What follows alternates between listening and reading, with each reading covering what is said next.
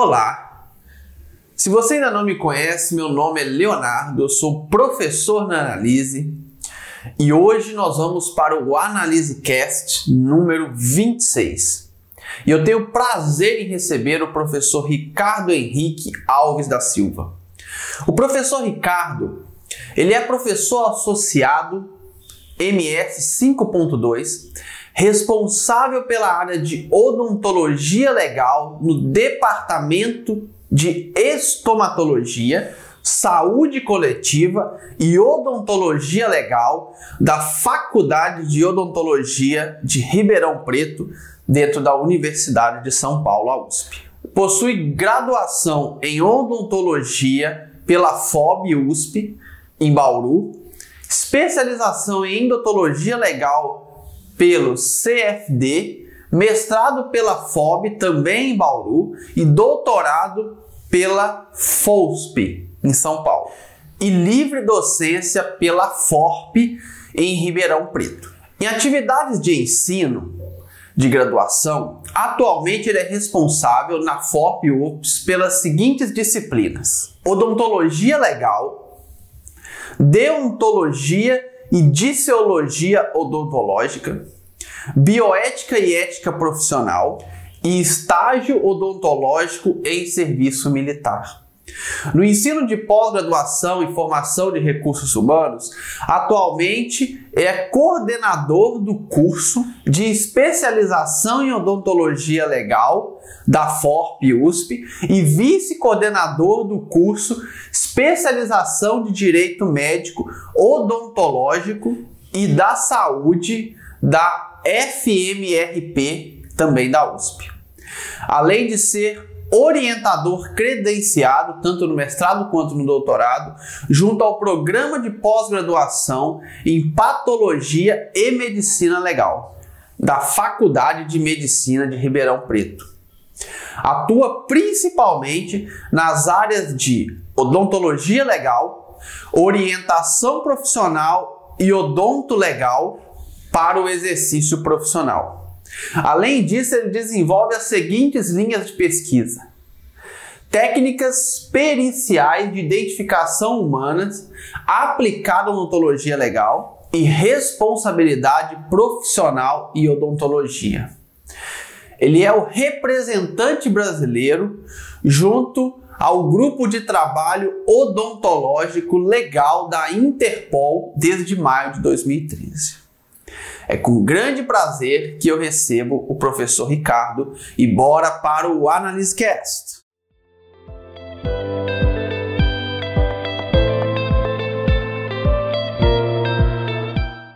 Olá, alunos que acompanham o AnalysCast. Hoje eu tenho o prazer de receber o professor Ricardo. Muito obrigado, professor, por ter aceito o nosso convite, por querer bater um papo aqui com a gente e motivar né, os, os, estudantes a seguir carreira na área acadêmica né, e principalmente na sua área de situação.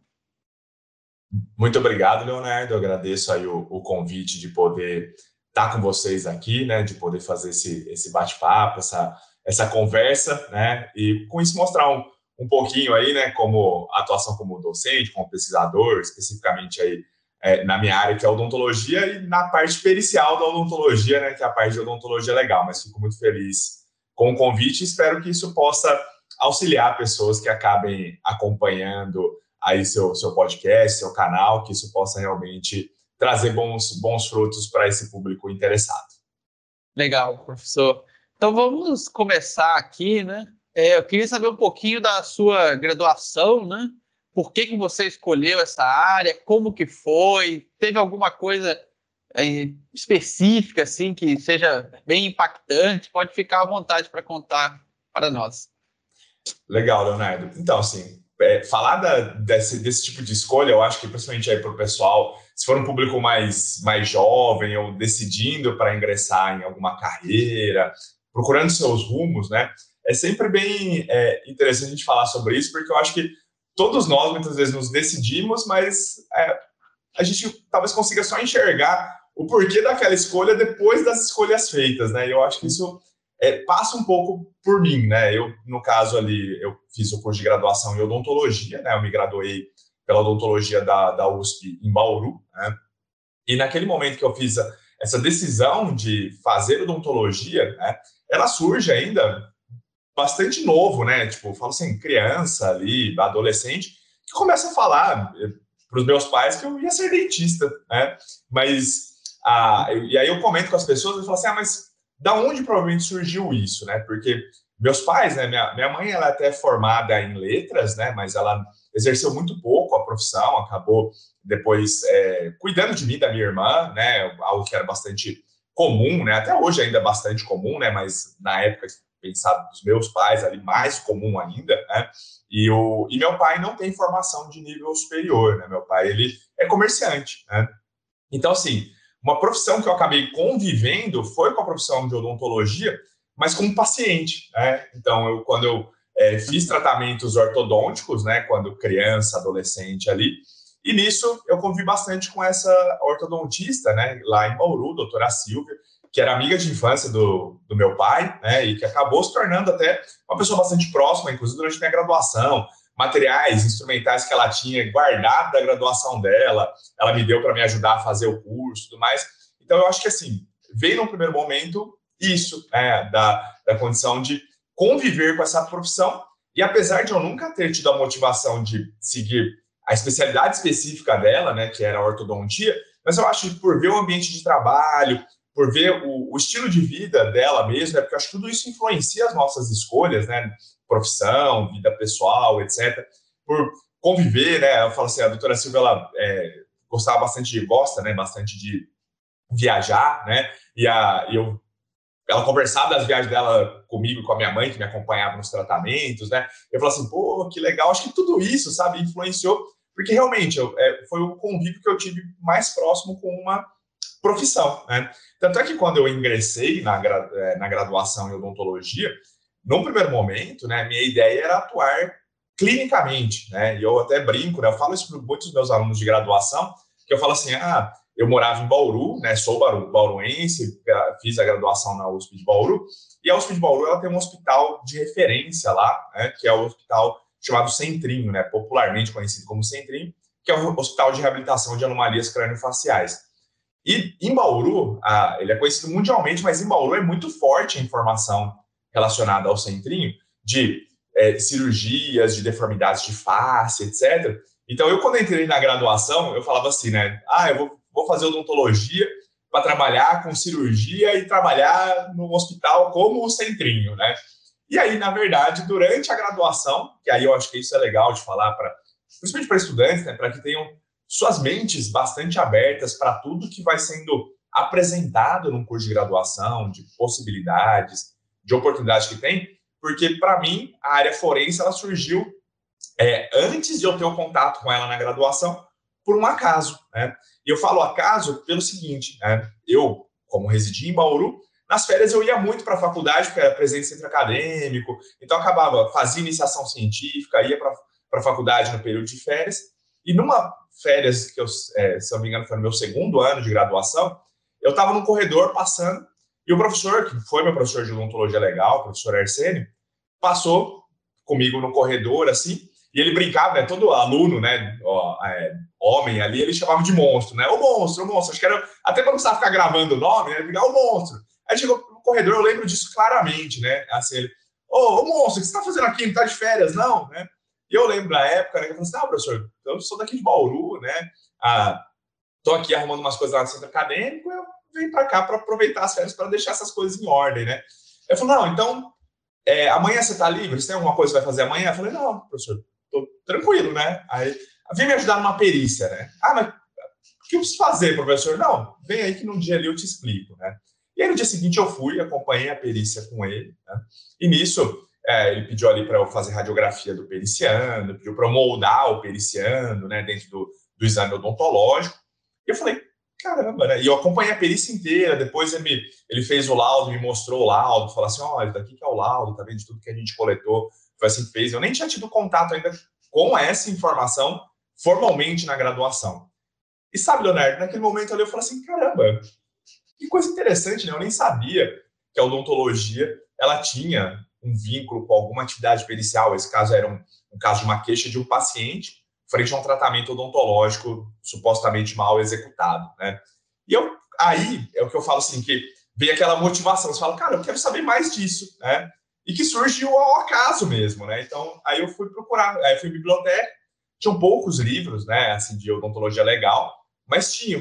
Aí eu peguei esses livros, né, comecei a dar uma olhada, li umas partes, folheava, né, e falei, cara, acho que eu gostei disso. E eu comecei a me aprofundar, me aproximei desse professor, fiz iniciação científica com ele e acabei ingressando até recém-formado ali, eu prestei o mestrado e fui ser orientado por esse próprio professor ali, que aconteceu esse acaso lá no segundo ano de graduação. Então, assim, a motivação pela odontologia, eu acho que ela vem por esse contato profissional mesmo, mas a, a motivação para a odontologia legal, ela vem de uma situação é, que aconteceu, né? Assim, eu, eu, hoje eu tenho alunos que entram na graduação, e acho que até isso por professores, assim como eu, muitos outros professores, pesquisadores que divulgam a área, que já chegam falando, pô, eu gosto de odontologia legal, eu tenho interesse nessa área, porque hoje as pessoas já têm mais acesso à informação, né? Eu estou falando do meu segundo ano de graduação, né? Eu estou falando do meu ingresso de graduação.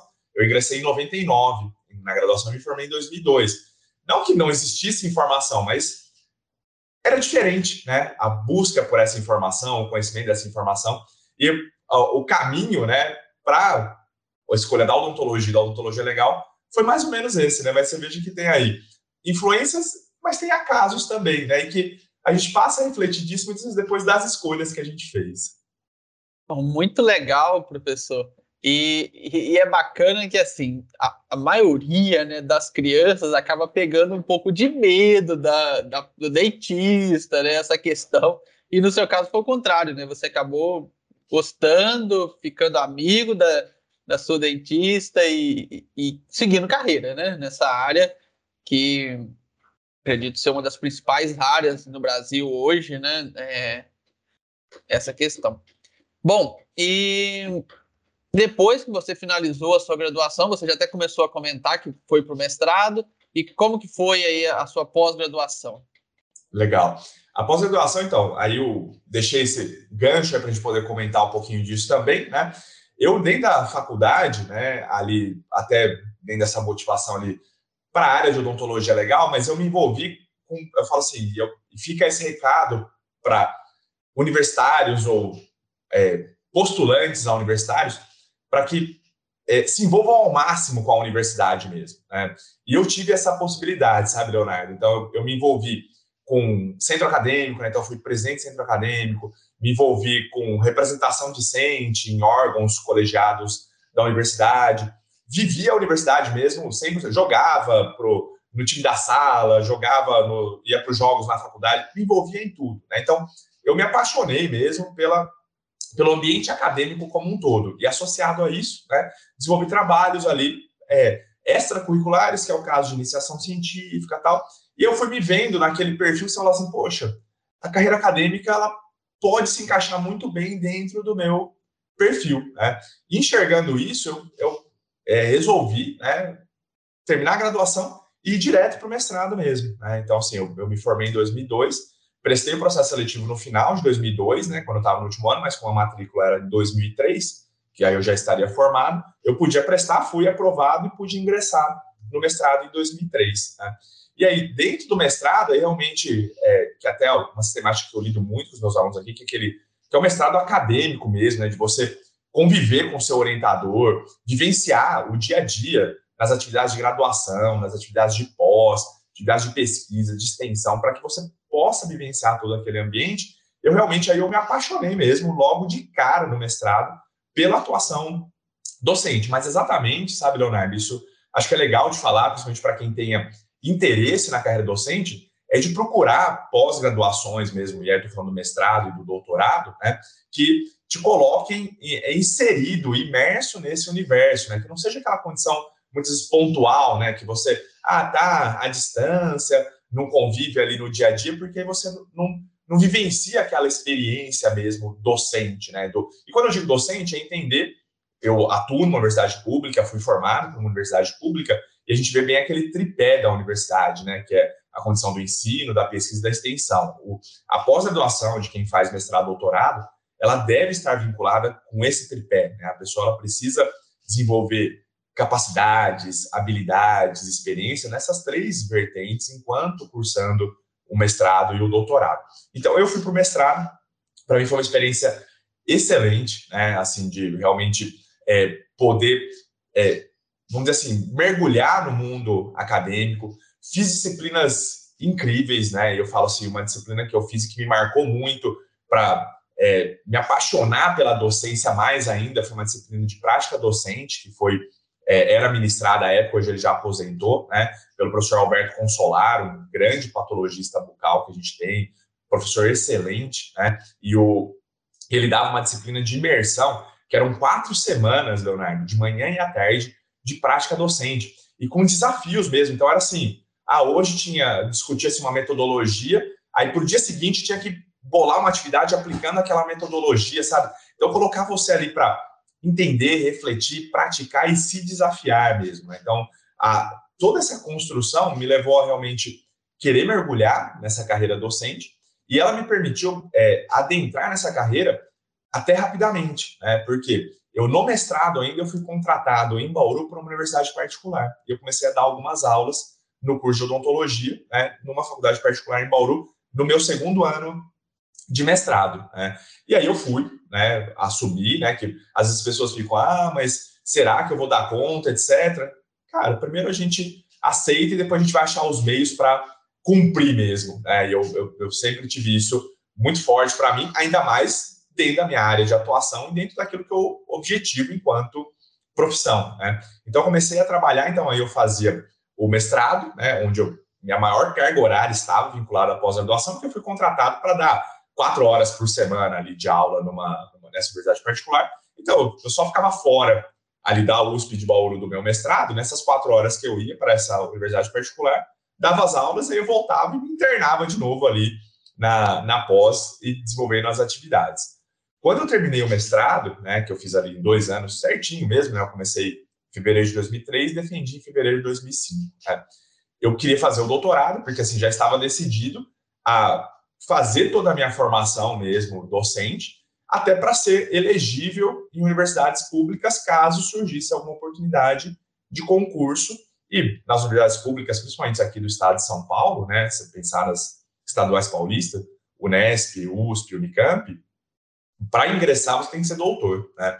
Então, o, o requisito mínimo no edital é o, título de doutor. Então, eu já falei, não, eu já vou continuava trabalhando no, nessa universidade particular, já tinha subido mais aulas, mas falei, eu preciso seguir o meu caminho. Mas na minha área, em Bauru, não tinha o, mestrado, o doutorado, né? Não tinha vagas para o programa de doutorado. E eu fui fazer na USP de São Paulo, né, o doutorado, que eu prestei a prova em março de 2005, logo recém-mestre. Fui é, aprovado e matriculei em julho de 2005. Né? E aí, eu falo, foram, eu fiz o doutorado em pouco, eu fiz mais rápido o doutorado do que o mestrado, né? Meu doutorado, eu comecei, eu matriculei em julho de 2005 e eu defendi em junho de 2007, né? Então ele dá um total de 23 meses, né? E assim, é, falo assim, ah, mas foi rápido por quê? Porque eu, eu tinha que organizar a minha agenda, né? Eu já estava com mais aulas, né? Então assim, eu entrei lá no meu mestrado para essa universidade particular para dar aula apenas no curso de odontologia. Né? Quando eu fui para o doutorado, eu já estava dando aula ali no curso de odontologia, eu dava aula no curso de direito, na parte de medicina legal, eu dava parte de metodologia científica e parte de ética, né, que é muito próximo da nossa área também, a parte de ética, bioética. Eu dava aulas na fisioterapia, ciências biológicas, fui sendo agregado em várias áreas ali, então eu tinha uma carga horária de sala de aula de coisa de 25, 30 horas por semana, que eram concentradas, né? Então, o que, que eu fazia? Né? Eu organizava esse calendário com os coordenadores, então eu tinha que falar com seis coordenadores diferentes, né? Mas todos sempre me apoiaram muito, até por essa busca de formação que também era importante para a própria universidade onde eu trabalhava. E aí eu ia para São Paulo, ficava, por exemplo, São Paulo segunda, terça e quarta, aí pegava um ônibus, né, voltava de ônibus para Bauru, entrava em aula quarta noite, quinto dia inteiro, sexto dia inteiro, e aí mesma coisa na outra semana, e mesma coisa na outra semana, e assim foi. E aí o meu projeto de pesquisa, eu fiz com uma parte aliando ali a parte de odontologia legal com uma interface com a genética forense. Né?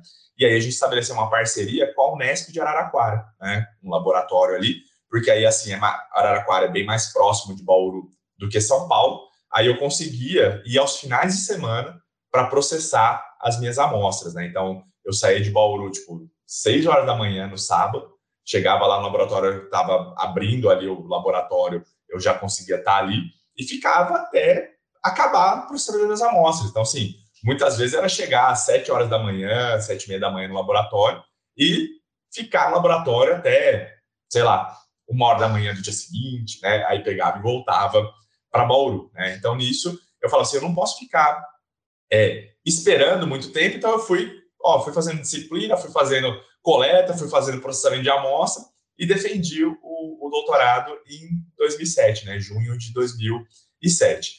E para mim o doutorado, né? Ele foi uma experiência muito enriquecedora, sabe, Leonardo? Porque assim, aí eu saí da instituição onde eu já tinha feito minha graduação, meu mestrado. Então fui para uma, apesar de ser tudo Universidade de São Paulo, mas era outra unidade, outra cidade, né? E com isso conheci muito mais gente e pude vivenciar uma experiência de campus universitário mesmo, porque eu não sei para quem conhece aqui, a USP de Bauru é um campus, mas ele é menor, né? Até pouco tempo atrás só tinha os cursos de odontologia e fono, agora tem o curso de medicina lá também, né? Mas aí quando eu fui para a USP de São Paulo, aí é aquele universo, né?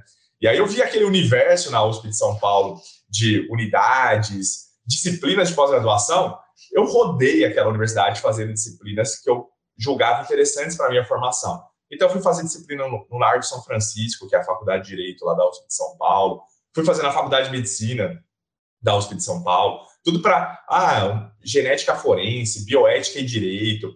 Fui para farmácia, né, lá na, na USP de São Paulo, fazer toxicologia forense tudo para me dar essa visão mais ampla da área forense, com o objetivo do que eu atuo hoje, né, como professor e pesquisador em odontologia legal. Então, meu caminho foi mais ou menos esse, né? Meu pós-graduação, eu iniciei o mestrado em 2003, mas em 2007 eu já finalizei o doutorado e essa, entre aspas, rapidez, né, me permitiu estar na posição que eu estou hoje, né, como professor na USP em Ribeirão Preto, porque eu defendi o doutorado, isso eu sempre gosto de falar, porque às vezes a gente fala, ah, eu vou ficar esperando um pouquinho mais, às vezes o pessoal se apega muito à questão da bolsa, né? Eu não fui bolsista, tá? Não tive bolsa, nem no mestrado, nem no doutorado, né? Então eu tinha que dar meus pulos ali para fazer. E não estou falando isso nem para o lado bom, nem para o lado ruim, mas para o lado de reflexão para quem nos ouve, né? Porque o fato de eu trabalhar eh, no meu doutorado ali, por exemplo, não ter a bolsa, não me fez ficar, ah, eu posso esperar até tanto tempo para defender meu doutorado, por exemplo. Eu falei, não, eu vou fazer e a hora que estiver pronto eu vou defender, ponto final. E aí, olha que interessante, Leonardo, eu estava qualificado já, né, com tudo pronto. Eu lembro até dessas situações, eu lembro até das datas, né? Fevereiro de 2007 eu fiz a qualificação, né? E aí o meu orientador, que é o professor Rogério, lá da USP de São Paulo, da odontologia legal de lá, ele falou, Ricardo, e aí, ó, tá, qualifiquei com trabalho completo, todos os dados já coletados, tabulados, faltava assim, escrever o formato de tese, né? Porque a qualificação foi no formato mais relatório.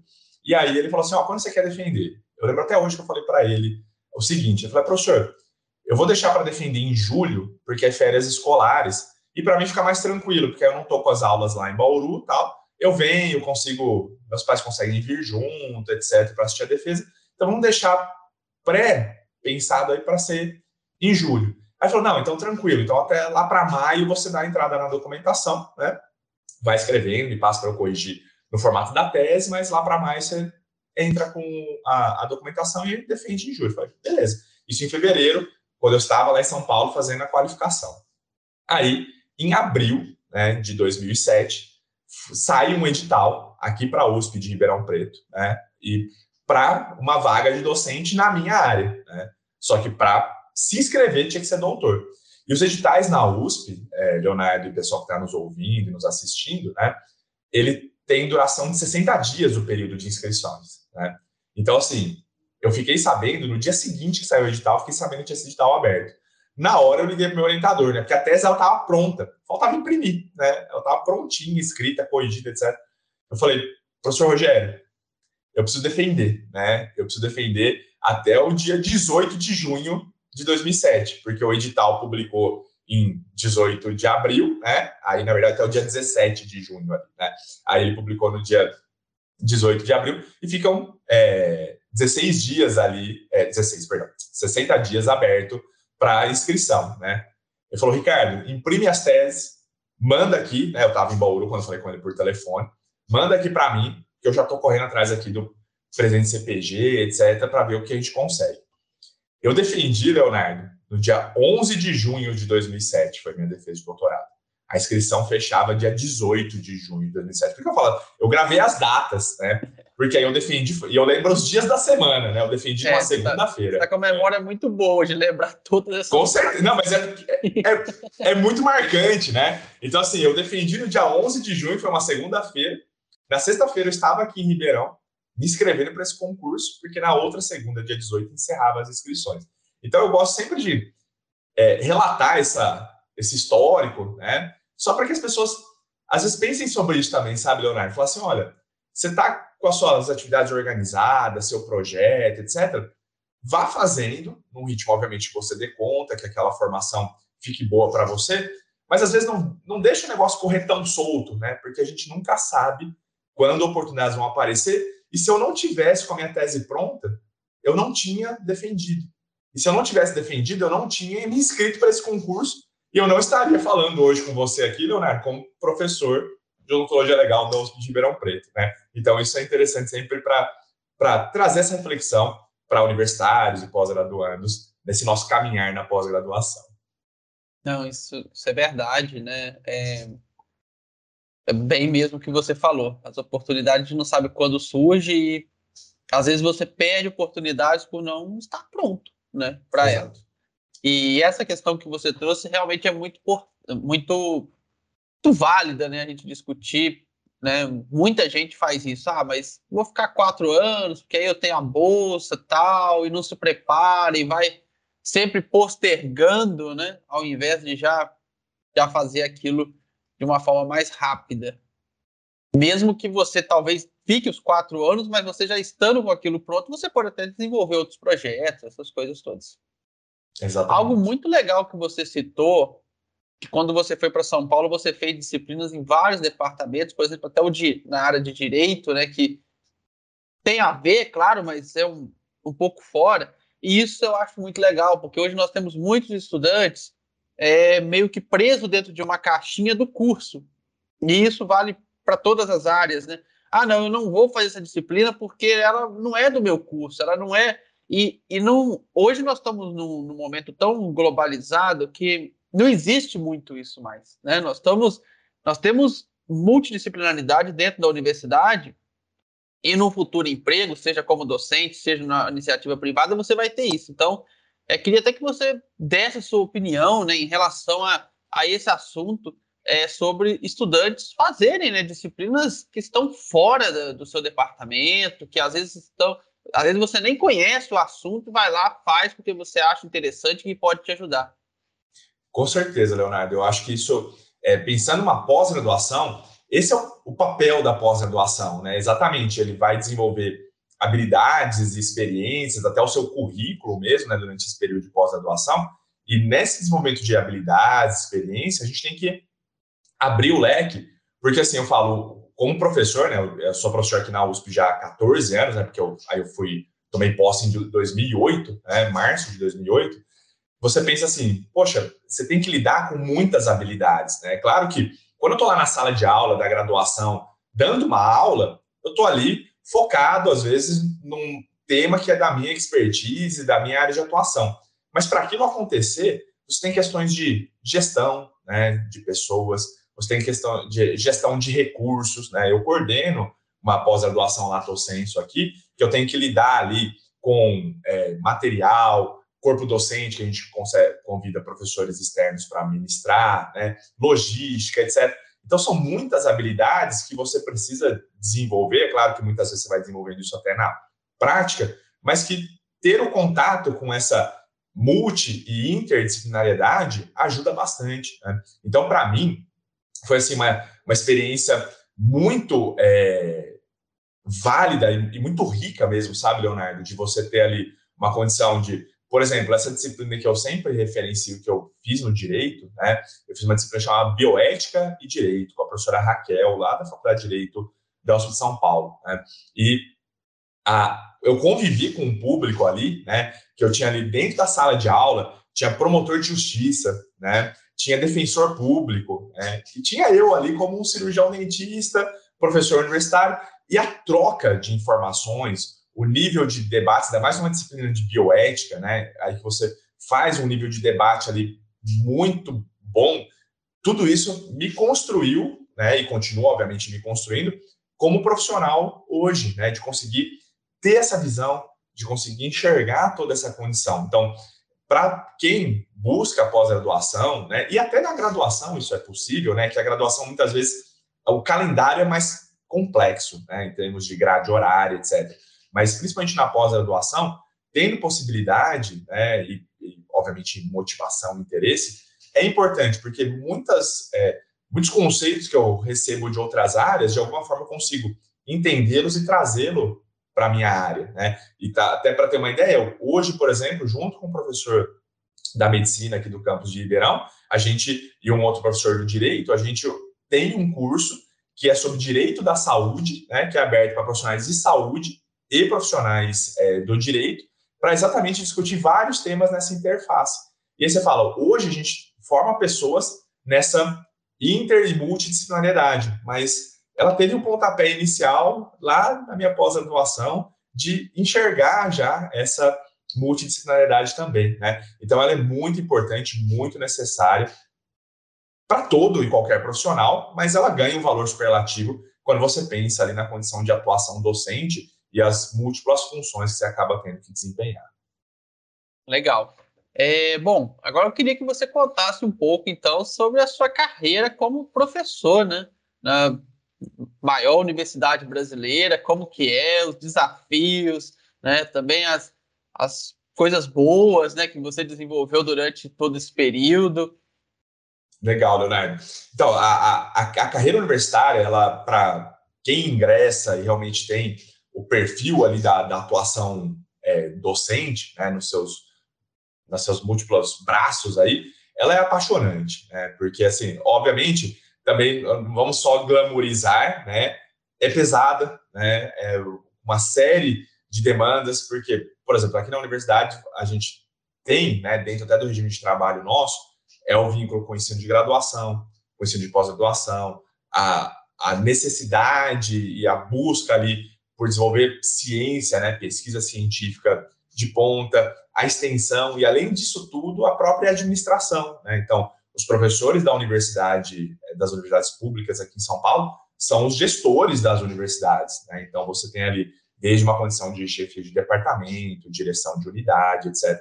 Então, assim, é uma carreira que ela te traz muitas demandas, mas eu falo, é, nada é, tira né, aquele ó, a condição que eu falo assim, de ser professor, de estar com o aluno. Né? Eu falo assim, o, o, dia a dia da atuação docente, da vivência ali com, com os alunos, ela é apaixonante. Né? Então, assim, dentro dessa minha carreira, né, eu, obviamente, são muito mais pontos positivos do que negativos, né? E, e, imensamente maior. E graças exatamente ao que você mesmo disse, né, de estar na principal universidade que a gente tem no, no país, que a gente consegue, de maneira muito orgulhosa, a gente tem que dizer isso enquanto brasileiro, né? A, a, a, a posição que as nossas universidades públicas têm, a Universidade de São Paulo tem uma posição de destaque na, no ensino, na pesquisa. Graças a isso, né, eu falo assim, hoje aqui, eu sou envolvido no ensino de graduação, né, eu respondo por três disciplinas de graduação no curso de graduação em odontologia. Sou envolvido com pós-graduação, né? Então, oriento mestrado e doutorado aqui, o que é muito gostoso, né? Porque assim, você vê realmente você desenvolver aquele profissional, né, como professor, como pesquisador, e depois da formação você vê esse profissional ingressando, né, em serviços, em universidades, instituições de ensino, isso é, é muito legal de ver. Sou envolvido com a, com a pesquisa, a gente trabalha com linhas de pesquisa aqui voltadas para a área forense, né, principalmente Dentro do nosso campo, a gente tem como linha de pesquisa ali a parte voltada para a identificação humana, então métodos para identificação humana, métodos em antropologia forense. Então, a gente tem uma, uma linha de pesquisa bastante forte nesse, nessa vertente. Né? Extensão, né? formação de profissionais. Né? Então, a gente tem via é, programas Lato Senso, é, cursos de menor duração, e até aqui no caso, né, eu consigo realizar exames periciais né, para o Tribunal de Justiça do Estado de São Paulo. Então, com isso, a gente é, também devolve serviços altamente especializados para a sociedade como um todo. Né? Então, tudo isso né, é, faz parte do dia a dia da, da carreira. Né? Então, assim, para quem tem esse perfil, né, eu posso garantir que é uma profissão apaixonante, né? Mas, como eu disse ali, né, também não são só flores, né? Você vai ter os espinhos como qualquer outra atividade. Né? Nada vai ser sempre 100%, mas o, o dia a dia da atuação docente, o dia a dia na pesquisa, ele, ele é muito bom. Né? E, eu, e eu falo assim, no convívio que a gente tem com os alunos de graduação, no nível de formação, né? com os alunos de pós-graduação, que aí é no convívio diário mesmo. Né? Isso eu falo, me mantém. Eu, eu costumo brincar com meus alunos, né? Que eu, eu para mim parece que eu envelheço até mais devagar, sabe, Leonardo? Porque você sempre vai convivendo com aquela faixa de alunos naquela faixa etária, né? Então você tem aquela condição de parecer que o tempo passa um pouquinho mais devagar. Não passa não, tá? Mas pelo menos na, na mente parece isso, né? Então é muito legal e recomendo para todos que tenham esse perfil de atuação para que realmente busquem suas formações e colocações ali para atuar é, no sistema de ensino é, universitário ali, porque ele realmente é muito recompensador. Né? Então, a, eu, eu sou muito realizado e muito satisfeito, até pelo fato de poder desenvolver uma carreira docente com essa plenitude mesmo. Né? Então, ensino de graduação em pós, pesquisa, extensão, administração, de poder me envolver com tudo isso. Mas com isso, sabe, Leonardo, é uma carga horária que é, ah, eu chego aqui na universidade, sete e meia, oito horas da manhã e vou sair daqui 8 horas da noite, né? Então, assim, ela é bem é, puxada, mas é aquela ideia, né? Ah, tem até uma frase, eu não vou lembrar de quem é, né? Mas fala assim: ah, quando você faz o que você ama, você parece que nem precisa trabalhar. Não é bem isso, não, né? Quando você faz o que você ama, você vai trabalhar pra caramba, porque você adora aquilo e você quer ver aquilo se desenvolvendo. Mas aquilo te traz prazer, aquilo te traz motivação. Isso é bom demais. Não, muito legal, professor. E Gostaria que você contasse também um pouco assim da, dos seus projetos mais recentes, e pode entrar um pouquinho mais em detalhes, se for, se puder, né, contar, é, até para os estudantes entenderem, né, a sua área de atuação, como que é esse trabalho dentro da universidade, porque para quem é de fora da área, quando a gente pega a área de dentista, às vezes a gente pensa só na parte de consultório mesmo, né? A pessoa uhum. forma, tem ali o seu consultório, e vai cuidar das pessoas. E às vezes a gente não tem muito essa visão do que, né, dos projetos que vocês realizam dentro da universidade. Então acho que é legal os alunos também aprenderem um pouco sobre isso. Muito legal, Leonardo. Então, assim, vou tentar ser, obviamente, sucinto ali, né? Mas para dar uma, uma ideia, né? Porque a área forense, né? Ela, ela, é muito ampla, né? E a odontologia, ela é uma área de grande importância na área forense, né? E na área pericial. Tá? Então, a gente pode atuar em vários campos, né, pericialmente, em termos de orientação odontolegal, né, vários campos ali que a gente acaba atuando, mas aqui eu posso trazer como destaques mesmo, né, alguns trabalhos que a gente desenvolve. Aqui a gente tem, por exemplo, vários alunos hoje em dia, né, trabalhando com técnicas de estimativa de idade, né, porque é um, um ponto ali que ele é difícil de ser realizado, principalmente em indivíduos mais adultos, né, porque se você pensar na dentição, quando a gente é muito novo, né, a gente tem lá a dentição decídua, né, que é os chamados dentes de leite, né? Depois a gente vai para a dentição mista, né, que a gente ainda tem os dentes decíduos, mas vão aparecendo os permanentes, e a gente tem a formação dos dentes permanentes, né? Então, nesse momento da nossa vida, que a gente pode falar ali até por volta entre 18 e 20, 21 anos de idade, a odontologia ela traz muitos métodos que permitem estabelecer estimativa de idade né, com uma grande segurança.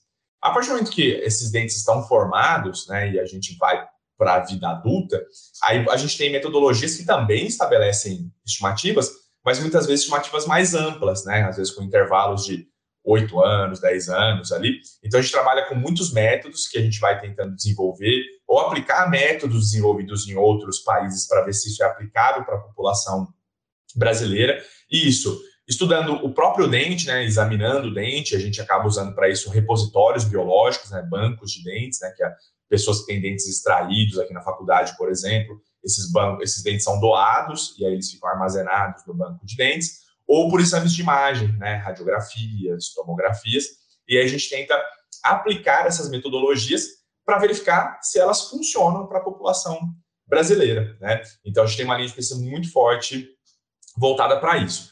Numa outra seara que a gente tem, né, é, a gente vê, eu como atuando pericialmente, né, em colaboração com o Tribunal de Justiça aqui do Estado de São Paulo, a gente vê um aumento de demandas judiciais envolvendo tratamentos odontológicos. Né? Então, pacientes insatisfeitos com tratamentos odontológicos que acabam buscando uma reparação na justiça. E por fazer esses exames, eu falei, poxa, a gente precisa começar a pesquisar e ver os dados relacionados a isso para a gente ver se está aumentando mesmo e quais os fatores disso. Então, a gente tem uma outra linha de pesquisa que hoje a gente deve ter ali mais ou menos uns 15 ou 20 trabalhos já realizados nessa vertente, que a gente pesquisa em cidades né, ou estados os, o número de processos envolvendo cirurgiões dentistas e a gente pesquisa né, quais as áreas que estão sendo acionadas, a gente pesquisa ali questões relacionadas a indenizações solicitadas e caso ao final tenha uma indenização a ser paga, qual é esse montante que o juiz deliberou, né? A gente analisa ali informações para ver o que foi descrito no laudo pericial e como que o juiz usou essa informação dentro do, da sentença dele. Então, é uma outra linha de pesquisa até, eu falo assim, nesse caso ali, a gente trabalhar com uma série de informações que auxiliam até na orientação ética e legal que a gente faz para os estudantes de odontologia e para os cirurgiões dentistas no nível, por exemplo, de pós-graduação. Né? Então, a gente trabalha com essa linha de pesquisa também. Mas já tive pesquisas aqui onde a gente trabalhou com interface com genética forense, a gente trabalhou com interface toxicologia forense, até pelo fato da área pericial ela, ela ter essa proximidade entre áreas, né? Então, eu trabalho bastante em algumas pesquisas aqui, a profissional de odonto envolvido, junto com os professores da área de medicina legal, junto com os professores da área de química forense, toxicologia forense, porque tem essa, é, essa proximidade, né? É uma área muito inter e multidisciplinar. Né? Então, a gente consegue trabalhar, mas hoje, se eu for falar para você assim, sucintamente, as nossas linhas de pesquisa mais fortes são essas, né? Métodos para identificação humana, e hoje a gente tem trabalhado com vários métodos pensando na estimativa de idade e também nessa parte relacionada a levantamento de demandas judiciais frente a tratamentos odontológicos, né? E aí, muitos de, muitas dessas pesquisas envolvidas no sistema de pós-graduação, que é um sistema que a gente tem que sempre é, reverenciar mesmo, né? E realmente é, puxar para cima, né? Porque o que nos permite ter o quadro de ciência hoje em dia que a gente tem no Brasil é exatamente toda a estruturação de pós-graduação que a gente tem, mestrado e doutorado principalmente, com equipes, né? Ou seja, você tem ali o professor que está na condição de orientador, mas tem ali alunos de mestrado, alunos de doutorado, alunos de pós-doutorado que se envolvem, mergulham no campo científico mesmo, e com isso a gente consegue ver toda a evolução técnica científica pelo qual o Brasil vem passando né, e, tem que continuar passando, e por isso a gente precisa de investimento em ciência, a gente precisa de valorização da ciência, e isso se reporta muito às universidades e também ao sistema de pós-graduação. É muito bacana, Ricardo. E um ponto legal aí, essa questão do de vocês estimarem né, a idade da pessoa. Vocês utilizam modelos matemáticos para isso? Como que é feito essa, esse trabalho? Isso, a, a, gente aplica, né? A gente tem. Normalmente, sim, se o método já foi desenvolvido, a gente acaba aplicando para a realidade brasileira. Num primeiro momento, a gente tenta verificar a aplicação por daquela fórmula que foi gerada por aquele estudo para a população brasileira. E muitas vezes, né, Leonardo, aí a gente precisa até dessa interface com profissionais de estatística, né, porque a gente tem um, um domínio até um certo ponto, né? Mas chega a alguns pontos, a gente precisa realmente também dessa é, interdisciplinaridade ali para a gente pegar e verificar algumas variáveis e, com isso, trazer aquela fórmula original, fazer uma adaptação dela para a condição brasileira, para que ela possa trazer melhores resultados. Então, a gente tem sim muitos, é, muitos não, né? Todos os trabalhos eles têm a interface ali com modelos matemáticos, com inferências estatísticas, né, com modelos de regressão e etc, que a gente acaba aplicando né, para poder demonstrar, olha, primeiro testamos aqui, é, funcionou, mas a gente observou que a variável é, x aqui, nossa, ela é muito mais é, importante do que é no estudo original. Então, a gente propôs essa fórmula aqui com essa modificação. Isso vai para a ciência poder também replicar e testar. Né? Então, assim, a, a estatística aí, né, os modelos matemáticos, eles estão extremamente é, presentes nos nossos estudos né, e corriqueiramente utilizados, porque não tem outra forma de fazer mesmo, né, se a gente não tiver essa interface com a estatística para poder demonstrar é, a, a, viabilidade da aplicação desses métodos para dentro do, da nossa população. Então, sim, faz parte do nosso dia a dia, sim. Não, legal, porque muitos dos estudantes né, que nos acompanham têm esse gosto né, por análise de dados, e aí legal eles saberem né, que, quer dizer, dentro da odontologia é também necessário toda essa parte de análise de dados. Não tem como fugir, né? É porque tem muita gente que acha que quem vai trabalhar com análise de dados é só quem é matemático, estatístico, físico, alguma coisa assim. Não, todas as áreas utilizam em algum momento a estatística. Pode ser você mesmo fazendo as análises ou trazendo um profissional que vai fazer essas análises por você. Exatamente, exatamente. É, e aí um ponto que assim eu acho que para o aluno de graduação é, é importante é o seguinte, né? Que é claro que eu não tenho números e você pode dizer muito melhor sobre isso, mas pelo menos a gente que é de outras áreas pensa que o, o dentista, no caso, quando ele forma e monta um consultório, financeiramente é, teria um salário maior do que um salário de um professor universitário. E é claro que isso pode acontecer, pode não acontecer, mas o que levaria o profissional né, a querer, poxa, não, eu quero carreira acadêmica, não vou trabalhar na área particular, né? quero seguir essa carreira. O que, que você acha? Quais são os pontos, né, que, que um estudante de graduação ele deve considerar para seguir um lado ou um outro? Uhum. Ou se der para seguir os dois, não sei se é possível também. Uhum. Não, ah, eu acredito que é, é possível, né? Mas é claro que aí são sistemas de carreira diferentes, né? Então, por exemplo, a gente pega o sistema de carreira na universidade pública, aqui, principalmente, vamos reportar as estaduais paulistas, né? Onde eu estou inserido, no caso da Universidade de São Paulo o, a, o seu ingresso em termos de carreira, ele é predominantemente a condição lá da dedicação integral, né? Então, assim, é, você não pode ter outros vínculos empregatícios, você não pode ter o seu próprio consultório, por exemplo, então você acaba atuando como docente, como clínico, né? Porque a gente tem é, são dezenas de milhares de atendimentos odontológicos feitos ao ano numa faculdade de odontologia, na nossa aqui, por exemplo, é na faixa de mais de 100 mil procedimentos realizados por ano. Né? Então, isso tem o envolvimento do corpo docente, mas tem que ter o corpo docente Legal. ali envolvido. Então, é possível que ele, obviamente, vá desenvolver atividades clínicas, mas dentro da própria universidade. E se ele tiver num sistema é, de universidades, principalmente da iniciativa privada, né, muitas vezes vai conseguir congregar né, o dia a dia ali com a universidade, porque pode ser que tenha uma condição ali mais da carga horária mesmo, né, cumprir aquela carga horária, ele pode estar no consultório. Então, é possível é, ter os dois, mas depende do, da universidade onde você está e do sistema de carreira que você é, escolhe ali. Né? No meu caso aqui, por exemplo, eu sou de dedicação integral aqui à universidade, então, consequentemente, eu não teria como atuar em consultório, apesar de até falar muito claramente isso para a minha área, né? Tipo, ela não tem tanto essa interface do dia a dia clínico, né? O nosso dia a dia Sim. clínico acaba sendo a parte pericial mas é possível, né? Agora, indo especificamente para a sua pergunta, Leonardo, eu acho que assim, a, os perfis profissionais, eles são distintos de pessoa para pessoa, né? Então, tem aquele profissional que vai se graduar e, tipo, o, a paixão dele é estar ali com o paciente e atendendo pacientes é, o dia todo, todos os dias, durante a carreira toda, né? Esse profissional, ele pode até gostar de dar uma aula ou outra, né, de participar em um momento pontual ou outro de formação, mas o que o motiva é estar ali com o paciente, né? E eu falo isso porque, por exemplo, minha esposa é cirurgiã dentista também, né? E ela até fez mestrado também, não chegou a fazer doutorado, e ela dá algumas aulas pontuais em cursos, assim, de extensão tal, mas ela é apaixonada pela clínica, né? Então ela chega em casa, né, depois de um dia inteiro de atendimento, né? Eu chego para o consultório é, às oito da manhã, ficou até às oito da noite atendendo e tal, e chega assim, fala, pô, muito legal, com os pacientes, etc. Então, são perfis muito distintos, né?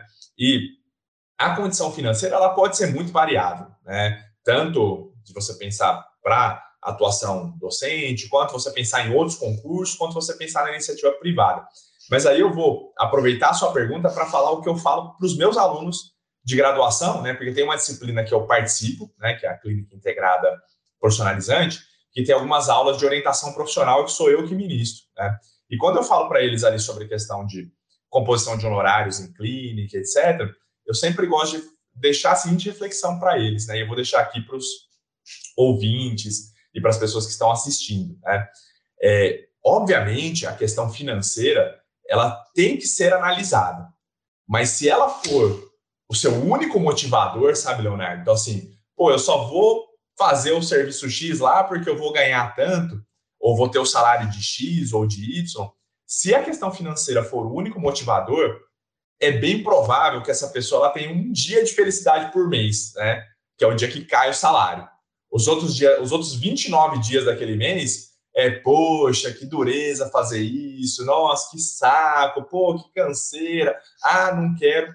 Mas por quê? Porque o único motivador daquela pessoa para aquele trabalho, para aquele serviço, para aquele emprego é a questão financeira, né? Agora, você falar assim, não, eu gosto de fazer, eu gosto de dar aula, né?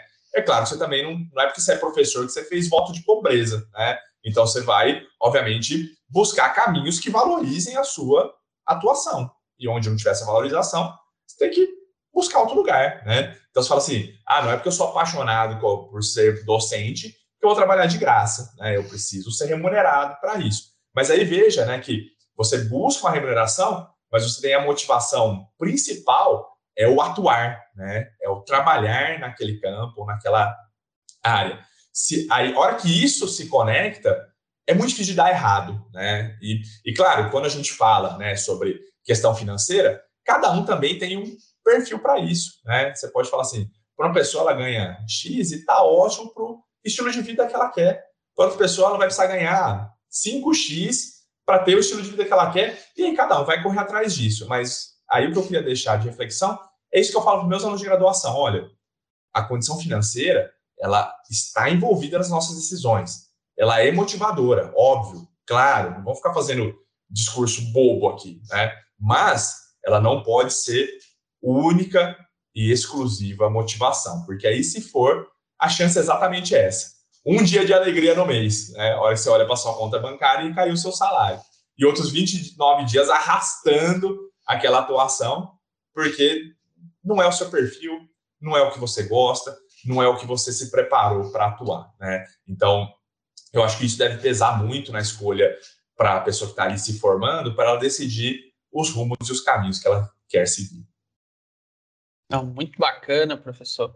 E, bom, a gente está chegando aqui no final, passou rápido né, o tempo, é uma conversa muito legal. Queria ter mais tempo para a gente debater aqui, principalmente a parte forense, né? Que, como você disse, é uma área muito interessante e é uma área que envolve análise de dados, então é algo que eu né, gosto muito é, de, de entender e de aprender. E mas, né, nós estamos chegando aqui no final mesmo quem sabe numa próxima oportunidade. Né? Queria agradecê-lo mais uma vez a participação, por ter aceito o nosso convite, ter é, transmitido tanta informação aos alunos, aos nossos ouvintes aqui. Então, se quiser fazer algum comentário final, pode ficar à vontade, professor.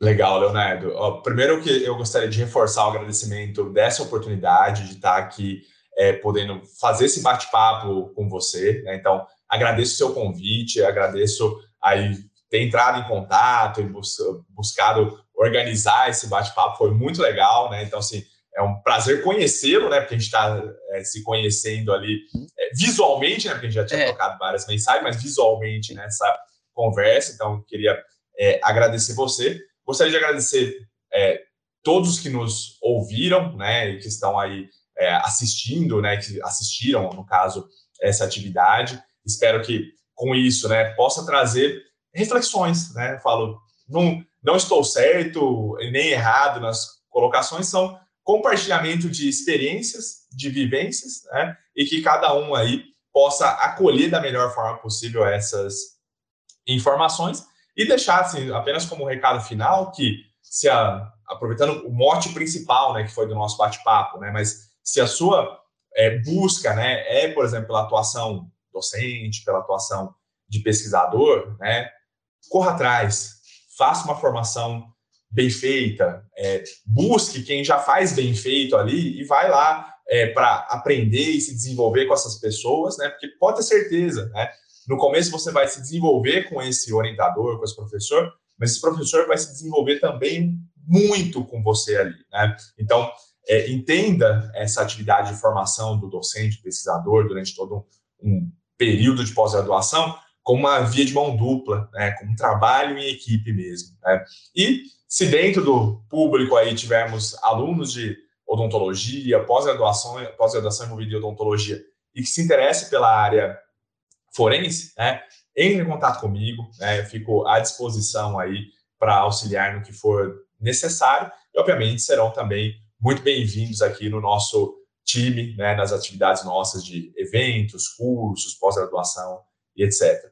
Mas é basicamente isso. E mais uma vez, Leonardo, muito obrigado pela oportunidade de estar aqui com você. Beleza, professor. E pessoal, vocês que estão nos assistindo aí, se vocês gostaram dessa entrevista, curte, porque é a forma da gente saber se realmente é, esse tipo de entrevista está ajudando né, os, os alunos, motivando. Então deixa aí o seu like. E se tiver alguma pergunta, pode deixar nos comentários. Se eu souber responder, eu respondo. Se eu não souber, entre em contato com o professor para ele me ajudar nas respostas, tá? Então fiquem à vontade.